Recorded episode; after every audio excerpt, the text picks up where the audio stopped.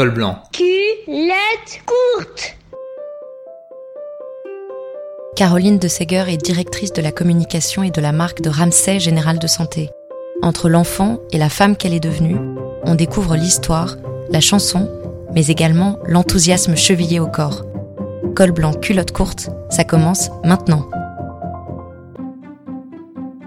Quand tu étais petite, tu disais quand je serai grande, je serai je disais quand je serai grande, je serai archéologue parce que c'était vraiment euh, ma passion. J'avais envie de, en fait, moi j'avais des envies simples. J'avais envie de trouver des pyramides, de découvrir des tombeaux de pharaons. J'étais totalement euh, folle des civilisations antiques égyptiennes et, et, et incas. Enfin, je ne sais pas. Moi, ça me fascinait et j'avais envie de, de voilà, de, à mon tour, de découvrir des choses formidables sous le sable avec un avec un pinceau, comme si c'était facile. Et, euh, et voilà moi je, rêvais d'être archéologue. J'ai découvert que pour être archéologue, il fallait faire des études scientifiques, alors que moi je pensais qu'il fallait faire des études d'histoire. Quand j'ai découvert ça, ben mon rêve s'est effondré d'un coup, puisque moi et les mathématiques, euh, ça fait deux. En tout cas, euh, peut-être j'aurais réussi à force de travail et d'abnégation, mais euh, ça ne m'amusait absolument pas. Je n'avais aucune aucun enthousiasme pour le sujet, et donc bah c'était c'était pas pour moi. Donc j'ai j'ai changé mon fusil d'épaule et je suis allée vers les études d'histoire, elles qui ne me permettait pas forcément d'être archéologue, mais qui me reliait quand même euh, à cette, euh, à ce plaisir, à, cette passion pour l'histoire. À partir de 11 ans, j'ai développé une passion incroyable pour Michel Sardou. Alors c'était l'époque d'Indochine, c'était l'époque de Duran Duran, et moi j'étais folle de Michel Sardou. Ses disques, ses chansons, ses spectacles, et à côté de la petite fille disciplinée, ben en fait euh, rien ne m'aurait arrêté pour aller voir une émission de Michel Sardou à Paris à 14 ans alors que j'habitais Dunkerque. Et je pense que mes parents ont eu l'intelligence de me laisser faire parce que je pense qu'ils avaient compris que c'était ça ou la fugue. Si je suis dans la communication aujourd'hui, c'est que mon adolescence a été marquée sur comment rencontrer Michel Sardou. Outre le fait d'écrire des chansons qui m'a aussi donné beaucoup le goût de l'écriture, je m'étais mis en tête que je pouvais devenir attaché de presse et peut-être devenir attaché de presse de Michel Sardou. C'est quoi tes livres préférés?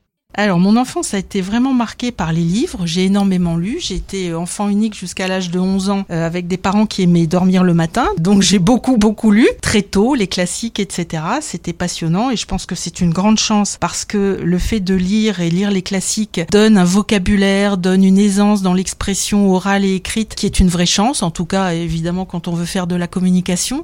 J'ai beaucoup lu, mais ce que je garde en tête, ce qui, voilà, ce qui m'a le plus marqué, c'est un dessin animé. Et je sais pas si si beaucoup euh, des personnes qui écoutent euh, s'en souviennent, mais il y avait un dessin animé qui s'appelait Il était une fois l'homme, qui m'a monstrueusement marqué, puisque c'était l'histoire de l'humanité. Donc euh, on partait de, l'homme des cavernes pour arriver jusque jusqu'aux cosmonautes des années 70-80, et on faisait par bout toute l'histoire du monde dans les différents pays, tout ce qui était le plus marquant, et tout ça a été expliqué de façon très simple, pédagogique, au travers de personnages attachants, et surtout les grands hommes ont touché du doigt les grands hommes. Et ce que je trouve, ce que j'ai trouvé euh, très intéressant et je pense qu'il m'a marqué beaucoup, c'est que euh, les créateurs de ce dessin animé euh, ont fait en sorte que les grands hommes étaient très accessibles.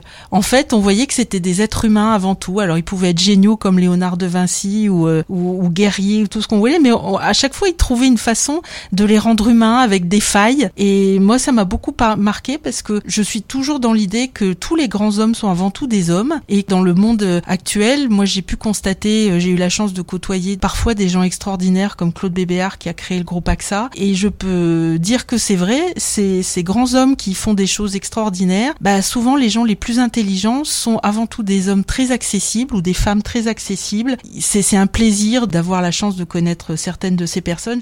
Et tu travaillais bien à l'école? Alors moi j'étais l'élève discipliné euh, par excellence. Euh, moi j'ai toujours voulu bien travailler pour faire plaisir à l'institutrice, aux professeurs. Alors ça c'est moi si j'ai un conseil à donner aux jeunes, faut pas faire, faut pas faire, faut faire pour soi, par plaisir, par enthousiasme. Alors en même temps c'est bien de bien travailler à l'école parce que ça donne tous les choix dans, dans la vie plus tard, ça donne une grande liberté. Mais c'est vrai que euh, on se rend compte après qu'on est enfermé dans, dans un carcan où en fait, notamment pour les filles, je pense, surtout vrai pour les filles qui sont bonnes élèves en plus très tôt, au contraire des garçons qui le deviennent quand ils comprennent que ça va leur permettre de gagner des sous. Ben, on veut travailler pour les autres, on veut faire plaisir aux autres, on veut plaire aux autres. Et après, dans la vie au travail, ça devient un peu la même chose. Et on attend de la reconnaissance, on attend des merci, on attend c'est bien. Et en fait, euh, je pense que c'est une faiblesse. Et donc, si j'avais quelque chose à changer, ce serait sans doute ça. Parce que la confiance, il faut l'avoir pour soi. Il faut être euh, fier de ce qu'on fait, conscient de ses erreurs et euh, autonome pour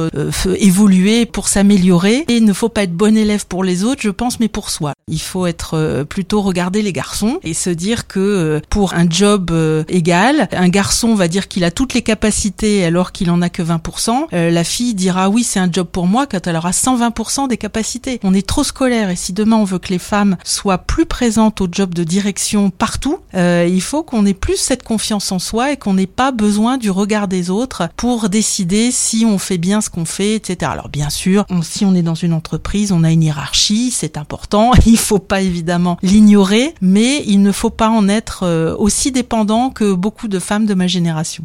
Qu'est-ce que tu as gardé de ton enfance?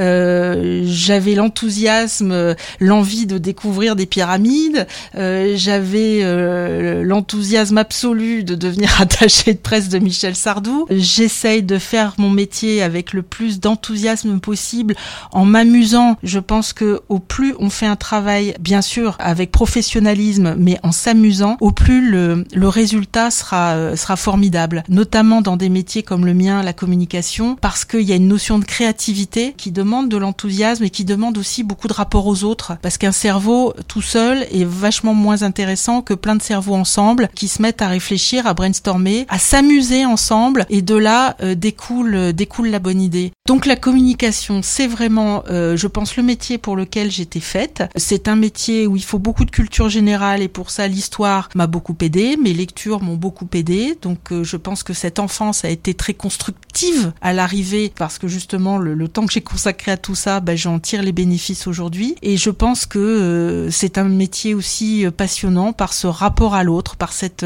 cette curiosité, cette envie de, de construire ensemble.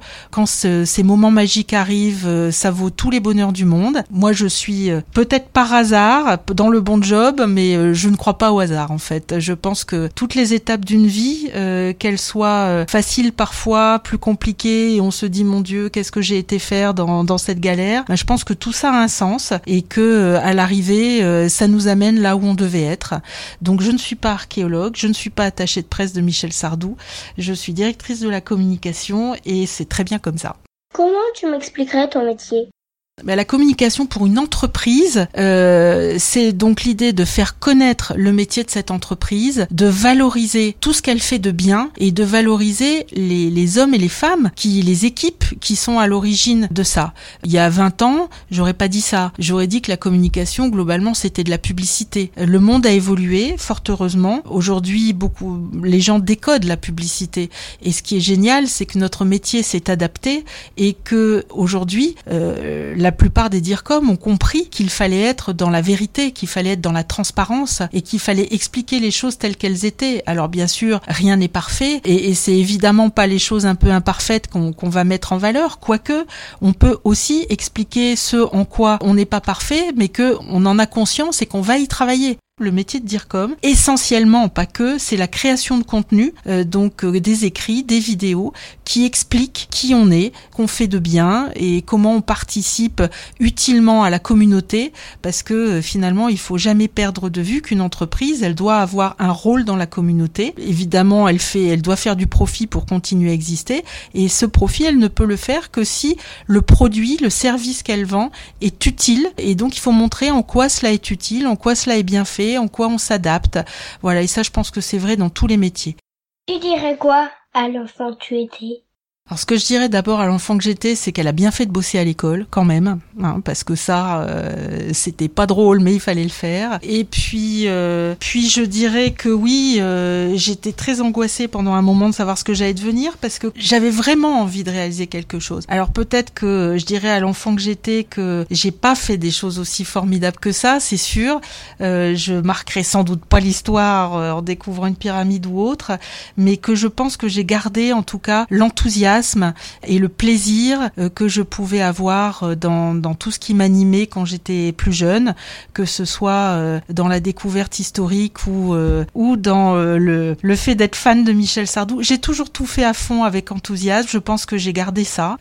bien sûr, le principe de réalité nous rejoint. Il faut gagner sa vie et donc on, on fait les choses peut-être plus sérieusement et moins artistiquement qu'on aurait imaginé. Mais au final, euh, j'espère ne pas avoir trahi l'enfant que j'étais.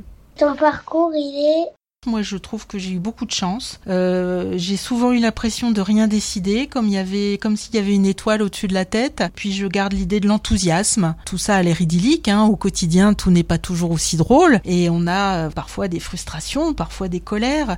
Mais au global, quand je me retourne sur les 25 dernières années, euh, je me dis que la petite fille euh, qui est née à Dunkerque, finalement, elle a eu plein de chance d'arriver à faire tout ça, et puis aujourd'hui de continuer à s'amuser, de s'occuper d'une fondation, d'être occupé à, à 300% sur des, sujets euh, qui continuent à m'amuser, à m'enthousiasmer, à me passionner, avec son corollaire évidemment parfois de, de stress, de frustration, mais l'un ne va pas sans l'autre et il faut l'accepter parce que ça fait partie du métier et il faut essayer que les bonheurs euh, soient plus nombreux.